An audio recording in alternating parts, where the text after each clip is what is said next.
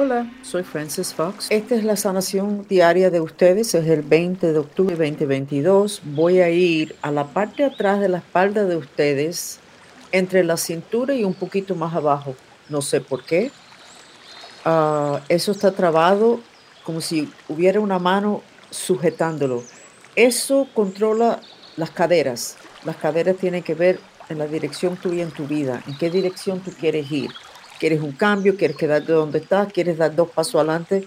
Voy a hacerle una sanación ahora. Lleven su respiración ahí con el mantra, aunque estoy frustrado, me amo y me acepto. Aunque estoy frustrado, me amo y me acepto. Adentro está el color verde nilo, lo cual significa que ustedes ya están en un cambio, en un proceso de cambios. Ustedes están insistiendo en un cambio. Y eso es bueno, en lo más profundo. Encima de eso está la frustración que todavía no han logrado el cambio. Siento algo raro aquí en las orejas de ustedes.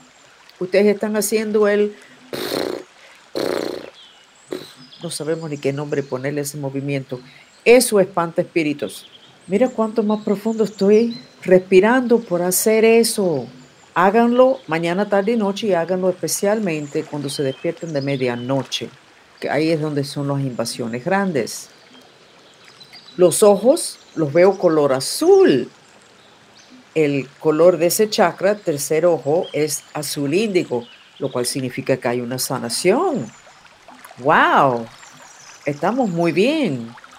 Mm. Pero hay un tema en el aire que es aunque me quiero morir. Como que no estoy contento. Claro, no estás donde quieres estar.